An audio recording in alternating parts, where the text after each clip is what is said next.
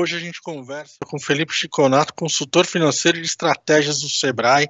Felipe, super obrigado de estar aqui trocando uma figurinha com a gente sobre crédito. A gente vai falar hoje de crédito para as empresas. A gente já vai começar com a pergunta que é a seguinte: quais os critérios, de maneira geral, para conseguir crédito? Como que as empresas conseguem esses créditos?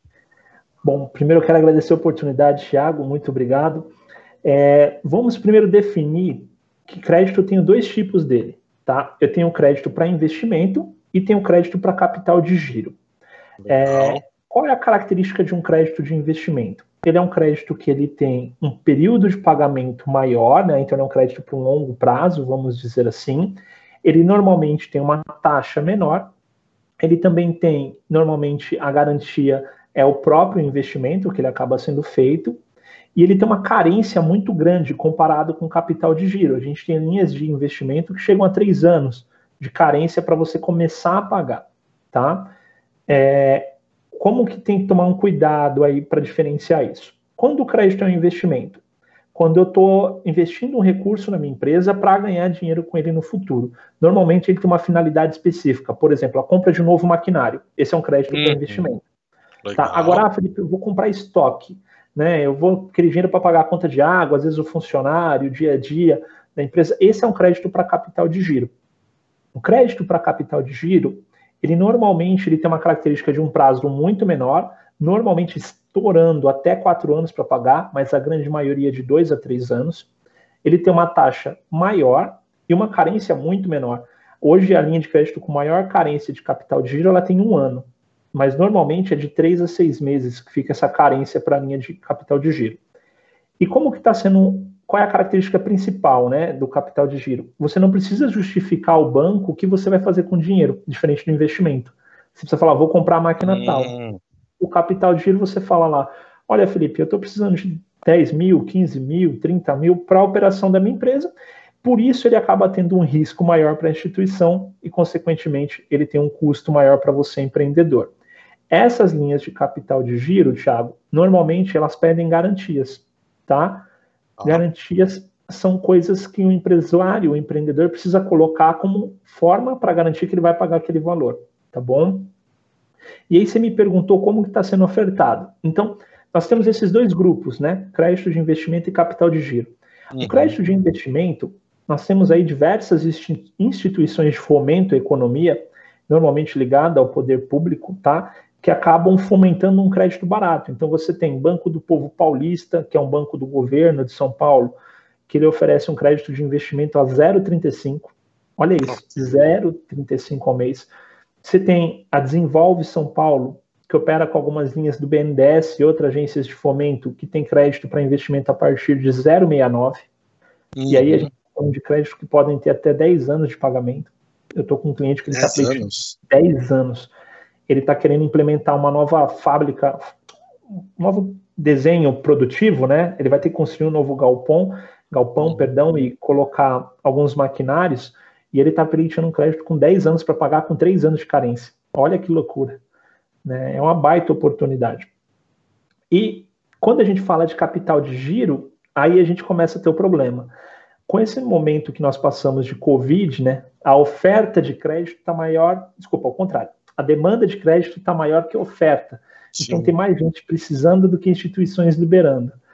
Uhum. E isso acabou causando é, uma superlotação nas instituições financeiras que fez com que a oferta de crédito pareça menor que a demanda, né? Então assim, o processo do crédito nos bancos continuam os mesmos, porém mais rigorosos. Então assim, aquele banco que antes você tinha uma linha pré-aprovada, vai de 100 mil, Hoje uhum. ele fala para você, ó, você não tem mais crédito pré-aprovado, a gente vai avaliar cada caso, por conta do momento que estamos passando. Mas a oferta, eu recebi um estudo do Sebrae, depois eu compartilho com você, Legal, me por favor. compartilhar. É, a gente está com uma taxa de reprovação no crédito de capital de giro, tá pronto para se assustar? De Tô sentado. 58%. É muito. Muito. Uma taxa de reprovação de 58, uma taxa de tempo de espera, porque assim são as pessoas que não tiveram nem sim nem negativo, de na casa de 21% e uma taxa de aprovação de apenas 13, 14%. É um número muito baixo.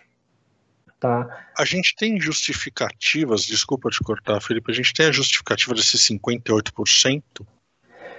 Tem, pior que tem. E aí é onde a gente se, se assusta, né? É, boa parte dos empreendedores não se preparam para tomar o crédito. Então ele busca achando que, ah, eu preciso, o banco vai me liberar. E as principais negativas são restrições junto ao Serasa, Cadim, que inviabiliza a liberação do crédito. É, eles acabam tendo um, eles pedem um valor que não conseguem pagar. Essa é uma outra parte. Às vezes o cara tem tudo bonitinho, tudo certinho, os documentos, mas na hora que ele vai pedir, por exemplo, ele tem capacidade para 20, mas ele quer 50. E aí a conta não fecha, eles acabam Exato. reprovando. Essas duas causas dão aproximadamente 56% dos motivos de reprovação. Tá? Só essas duas são metade dos. Do... Mais da metade. metade. Né? Mais da metade dos motivos de reprovação.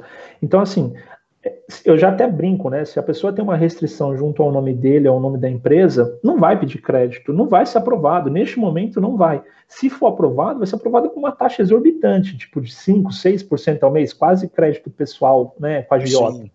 Uhum. É, e aí a questão de planejar a minha capacidade de pagamento, isso está muito fácil de gerir.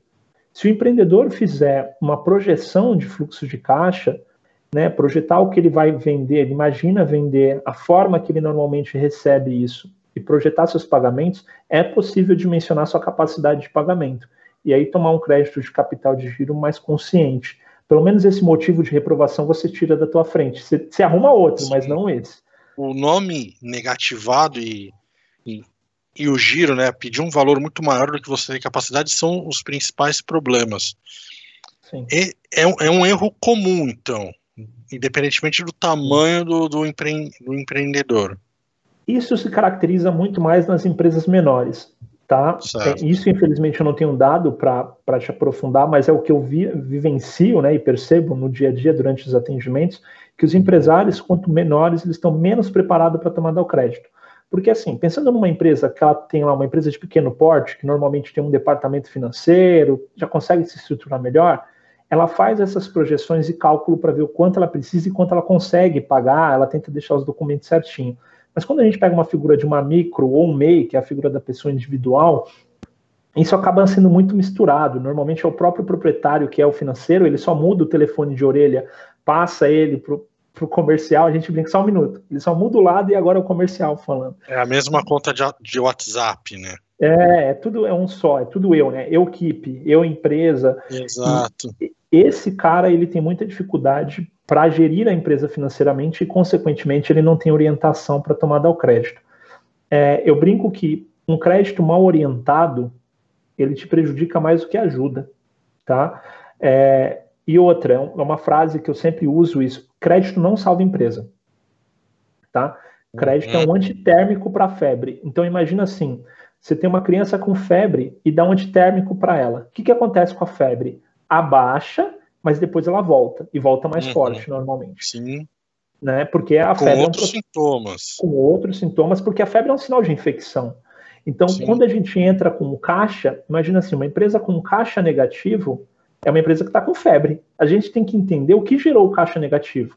Se esse caixa negativo for oriundo de prejuízo acumulado, então, ou seja, uma empresa que vem operando com prejuízo há muito tempo, não adianta eu colocar dinheiro lá vai vazar. É como se você colocasse água numa caixa d'água furada. Você vai pôr dinheiro exato, nessa empresa exato. e ele vai escorrer. Então a tomada de crédito não é só assim, ah, vou pegar dinheiro porque meu caixa está negativo. Não. Vamos entender o que gerou esse caixa negativo e daí eu tomo um crédito consciente. Eu tive empresas que ele estava tendo prejuízo já há quase cinco meses e ia pegar empréstimo. Eu falei, cara, não é assim que funciona. Porque hora que você, se você não está tá tratando o problema, você vai colocar o dinheiro agora e daqui dois, três meses, quando esse crédito esgotar, você vai estar com prejuízo de oito meses e agora sem capital para poder fazer qualquer mudança na tua empresa. Então ele precisa ser bem orientado nesse ponto, tá? A gente consegue listar, você está me falando desse problema que, que, aparentemente é cultural, né? Ah, eu estou devendo, eu estou girando no negativo, vou pegar um empréstimo para dar uma injeção de, de fôlego mas no fim eu acabo patinando. A gente consegue listar os principais erros na hora do, de tomar a decisão para pegar o crédito. Eu não estou nem no erro de ir lá, mas o erro antes, dois passos atrás, de da decisão de tomar o crédito? Então vamos lá. O primeiro erro é a não avaliação de resultado da empresa. Né? Então podemos dizer que esse empreendedor ele não avalia se o negócio dele dá lucro ou prejuízo. Já começa por aí. É, isso é uma coisa que, aparentemente falando, parece fácil, mas assim, só tem uma ferramenta que avalia lucro numa empresa. E essa ferramenta chama demonstrativo de resultado do exercício, também conhecida como DRE. Tá? Eu brinco que é a discussão da relação com a empresa. Você tem a DR com a esposa, você vai ter a DRE com a empresa. É, o que, que acontece? Se ele não faz uma avaliação se a empresa tem lucro, ele já está errado aí, já começa por aí. Tá? Segundo erro muito comum, é, ele mistura pessoa física com jurídica. Então, assim, normalmente as pessoas que não fazem avaliação de lucro, ela também não acaba misturando a pessoa física com a jurídica. E o maior problema de misturar a pessoa física com a jurídica é o erro de conceito. Qual o erro de conceito? O cara acha que vender mais, ele lucra mais, e não necessariamente. Muitas vezes, para vender mais, você tem um custo muito maior, e isso acaba diminuindo o teu resultado. Então, eu canso de ver empresário falar assim, nossa, eu era feliz quando eu vendia 100 mil reais. Tá, mas a que custo você vendia 100 mil reais? Né? Quando você começa a ver. Eu tenho empresas, por exemplo, que eu atendi, que a gente abaixou o faturamento dela de 70 mil para 55 mil, e essa empresa saiu de um lucro de mil reais por mês quando faturava 70 para 9 mil quando faturou 55 mil. Porque a gente começa a podar, né? Eu brinco que são os ralos que vão levando dinheiro embora. Então a gente começa a tampar esses ralos, começa a sobrar mais dinheiro para a empresa. Então, por ordem. Você pode abrir um pouco desse case de quais eram posso, os ralos que estavam? Posso. Então, é, esse case ele não é muito, de, ele não é de segmento gráfico, tá bom? De, da parte gráfica. Ele era uma hamburgueria, é, né? Ela ainda existe, é uma hamburgueria. Vou até citar o nome porque eles me autorizaram a contar a história dele sempre que eu precisasse, tá? É a barriga cheia do Michel e do Anderson, são os empresários, ficam na região do Pedreira. Convido a experimentar, ó, show de bola. merchan, né? Aquele cara que faz o merchan. Mas o que que acontece? Lá, eles tinham um negócio onde eles tinham foco de fazer todo final de semana uma baladinha, né? Um pagodão com cerveja e tal. Ah. E aí, o que que acontece? Quando eu cheguei lá para atender eles, eu fiz uma brincadeira com eles. Eu falei, você traria a tua namorada, a tua esposa para cá?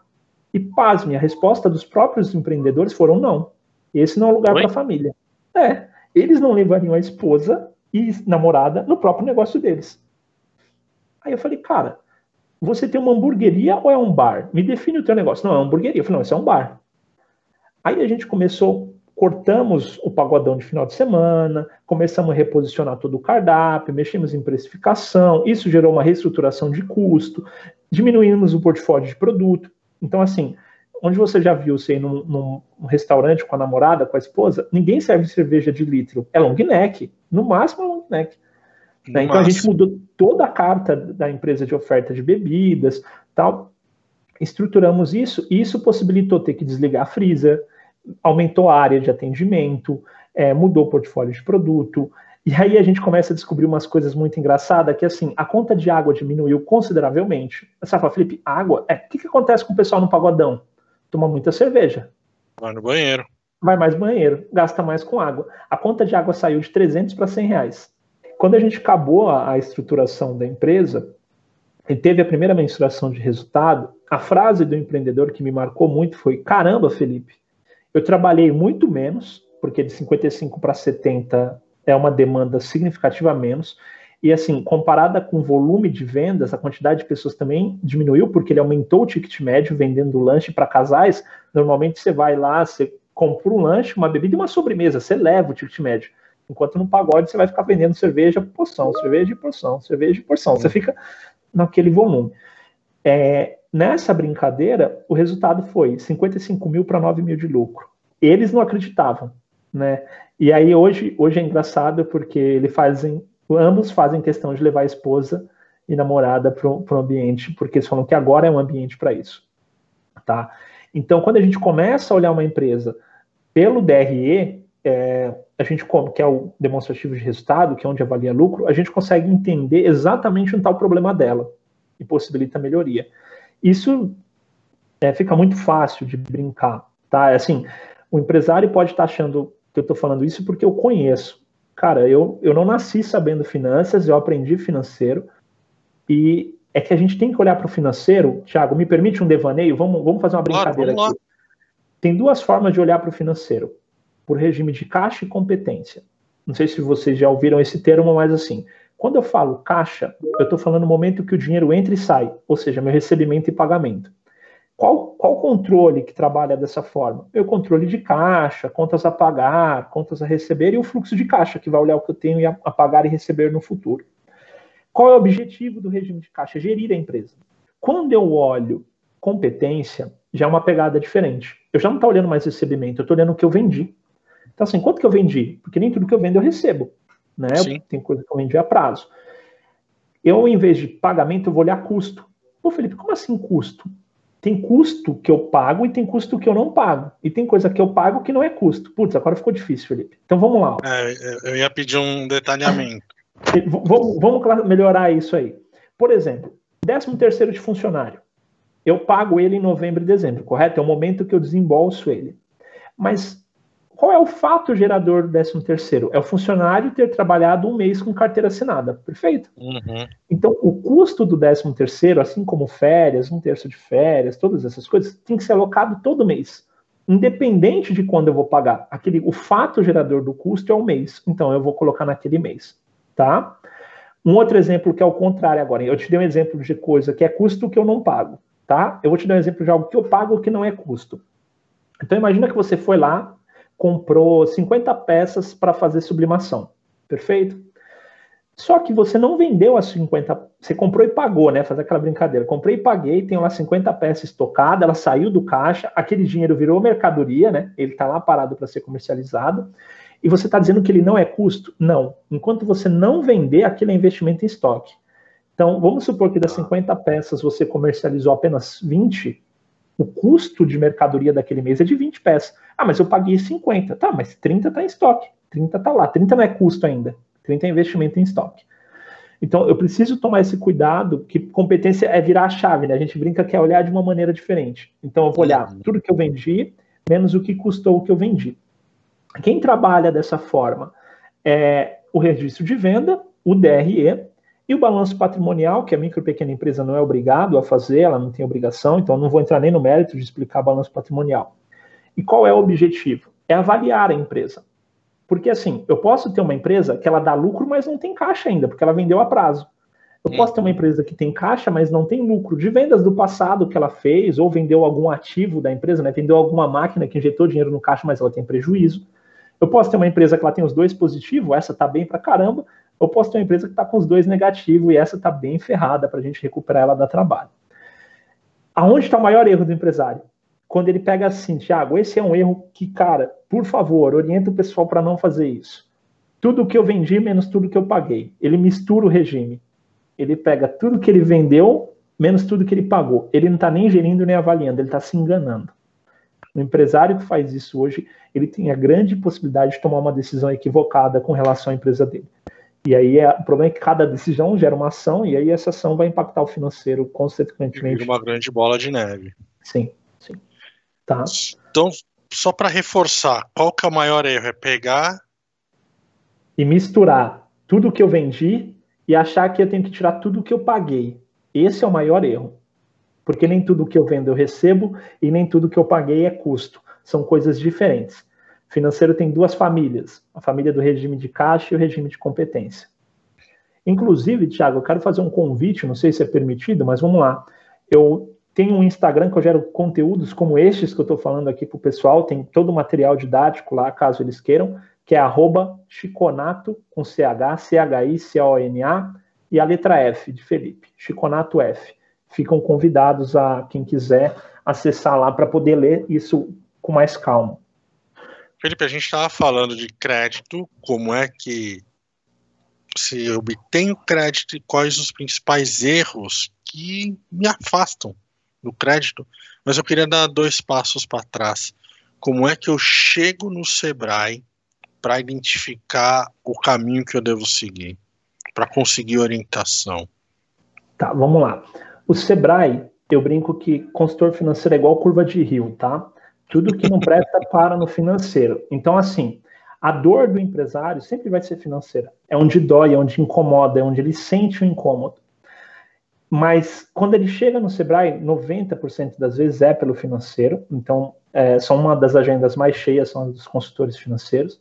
E aí, com base nesse exame, vamos chamar o DRE de exame detalhado que a gente faz na empresa, a gente vai direcionando esse, esse empreendedor para outras áreas, tá? É, ele passa depois para o marketing, estratégia, gestão de pessoas, jurídico, cada um é, é uma necessidade diferente, mas a porta de entrada, 90% das vezes, é a dor do financeiro. E como ele pode ser atendido pelo Sebrae? O Sebrae hoje tem diversos canais de atendimento. Nesse período de Covid, nós estamos todos de home office por questões de segurança. Então, Sim. os atendimentos estão sendo feitos de forma virtual. O atendimento presencial está suspenso.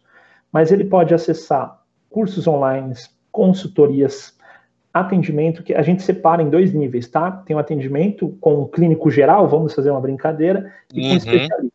Com especialista é consultoria, com o clínico geral é o atendimento. Então a gente tem atendimento, temos consultoria, temos cursos online, fóruns, eventos, todos esses gratuitos. Então, quem tiver necessidade, precisar de uma orientação mais profunda, pode e deve contar com o Sebrae. O atendimento para agendar, ele pode entrar em contato com 0800 570 0800 ou acessar o site do sebraesp.com.br e chamar no chat que um analista vai atender você lá. Tem algum momento ideal, voltando para a parte de preciso de ajuda, vamos para o crédito. Qual é o momento ideal para eu observar que eu tô na hora certa de pedir o crédito? Existe tá. esse momento certo? E aí você me diz um crédito de investimento ou crédito de capital de giro? Ambos, ambos. Tá, então vamos lá. Vamos começar pelo capital de giro, que é onde dá mais trabalho para explicar, e aí depois a gente vai para o investimento. O crédito de capital de giro, ele é um crédito onde a gente tem que tomar cuidado pelo seguinte.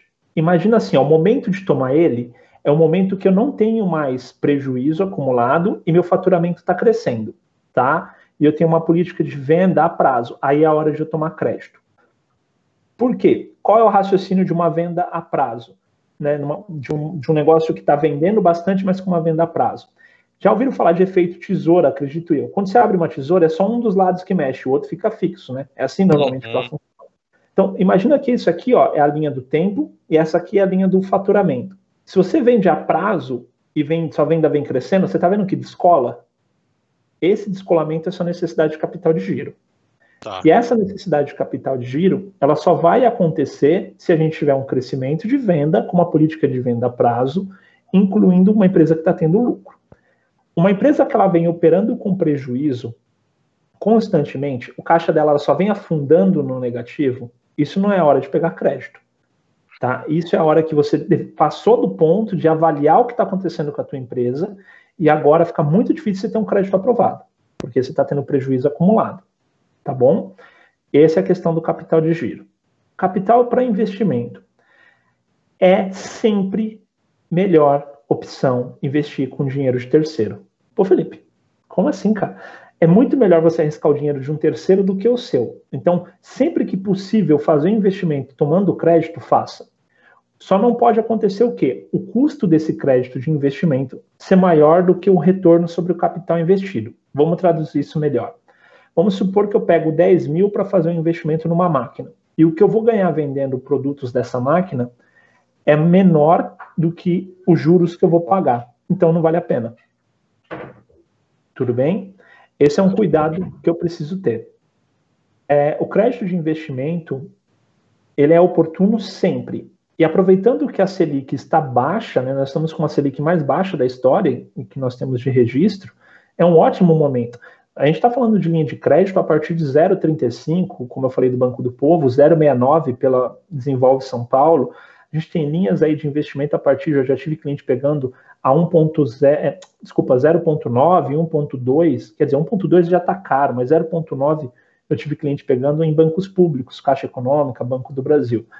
Ah, Felipe, é bom? Cara, é muito bom, porque se você estiver investindo isso em algo que está retornando, por exemplo, 2% ao mês, ou que seja, 10% ao ano, 15% ao ano, já é um retorno muito maior. É 15 não, vai. Bom é acima de 20, tá? Aí é um, um parênteses aqui financeiro. Acima de 20, 25% ao ano é um bom retorno de investimento. Mas a gente tem que olhar o custo desse capital ali para ver se vale a pena. Tá? Dos dois uh, créditos do capital de giro e para inovação, você comentou que o de inovação a gente precisa justificar aonde vai ser gasto, dá, e os dois a gente dá garantia. Pegar crédito de capital de giro para inovar ou renovar maquinário é um erro? Sim. E pode sim. ser feito? Pode, mas é besteira.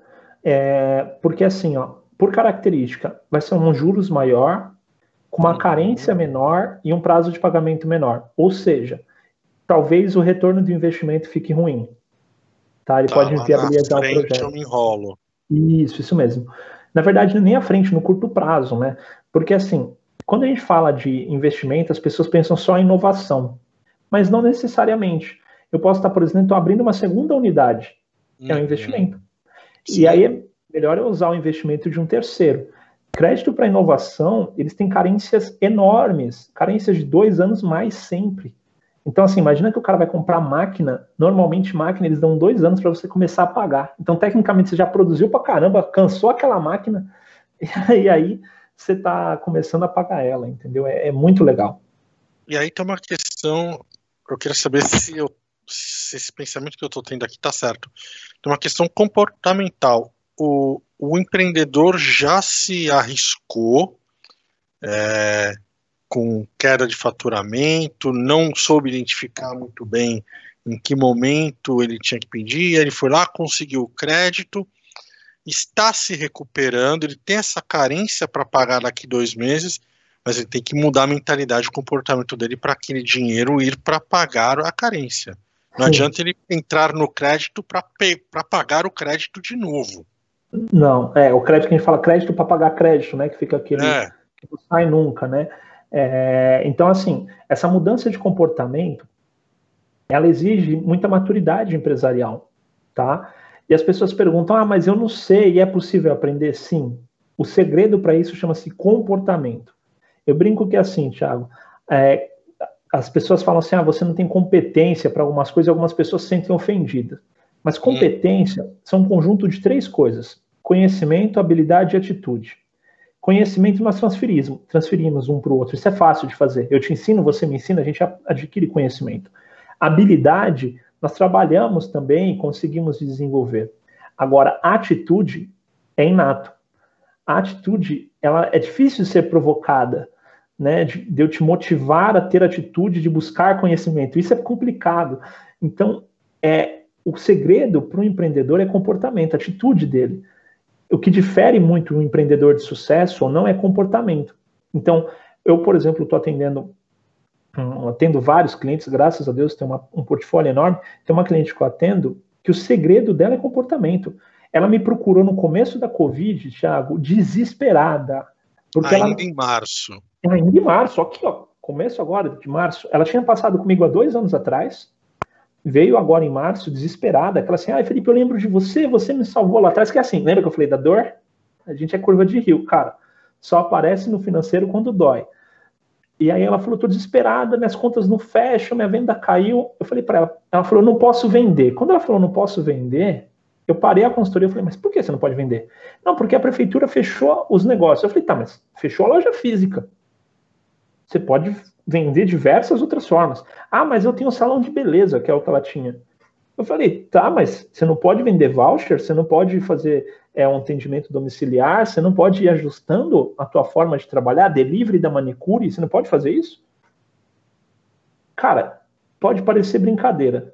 Em maio agora, ela faturou mais do que em fevereiro. E aí, hoje, eu já tenho empresário que fala assim, Felipe, eu estou pensando se vale a pena ter loja física. É, é, é um pouco de quebra de, de paradigma, né? De sair da zona de você não é não é um produto novo, mas é um serviço com um produto que você já tem. Sim, né? porque vamos pensar, o Covid-19 proibiu alguém de vender? Não. Ele fechou o canal porta aberta para muitos negócios. Mas você tem diversas outras formas que você pode vender. Produtos que foram criados. O Sebrae já fala, já analisa já colabora com esse tipo de plano para expansão digital? Sim, nós temos estrutura, tá? Nós temos consultores especializados no assunto de estratégia, de análise de cenário, de contexto econômico, que acabam é, contribuindo para essa parte. E assim, às vezes o empreendedor ele sabe fazer, tá? É, ele, às vezes ele está inseguro, né? Às vezes ele só não escolhe o melhor método e a gente acaba conduzindo ele. Eu sempre brinco que muita gente não sabe a diferença de uma consultoria para assessoria. Então, assim, uhum. A consultoria é algo que a gente transfere e constrói junto. Eu transfiro conhecimento, eu ganho conhecimento e transfiro, e é algo que é feito em duas mãos. A assessoria eu faço por você. No Sebrae, ninguém vai fazer nada por você. É isso que eu quero deixar bem claro. A ideia do Sebrae é que a gente construa junto né, a, aquilo que você precisa, ou que eu te transfira aquela informação que você precisa, a ponto de você não precisar mais do Sebrae. Não para aquele assunto, que procure por outro, mas aquele assunto você consiga tocar sozinho. Legal. Felipe, super obrigado pela aula de obtenção de crédito e de expansão para negócios. Lembrar quem está assistindo a gente que lá no digital.feirafutureprint.com.br tem material sobre precificação, gestão.